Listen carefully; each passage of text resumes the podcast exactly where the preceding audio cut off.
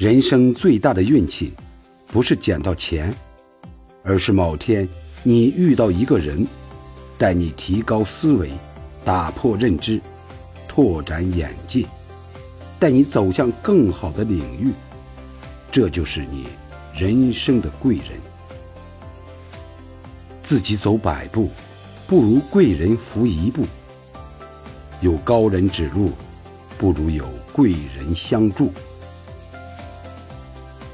郭德纲说过一句很精辟的话：“天下人都说这人不好，但他对你好，你就得认人家的好。”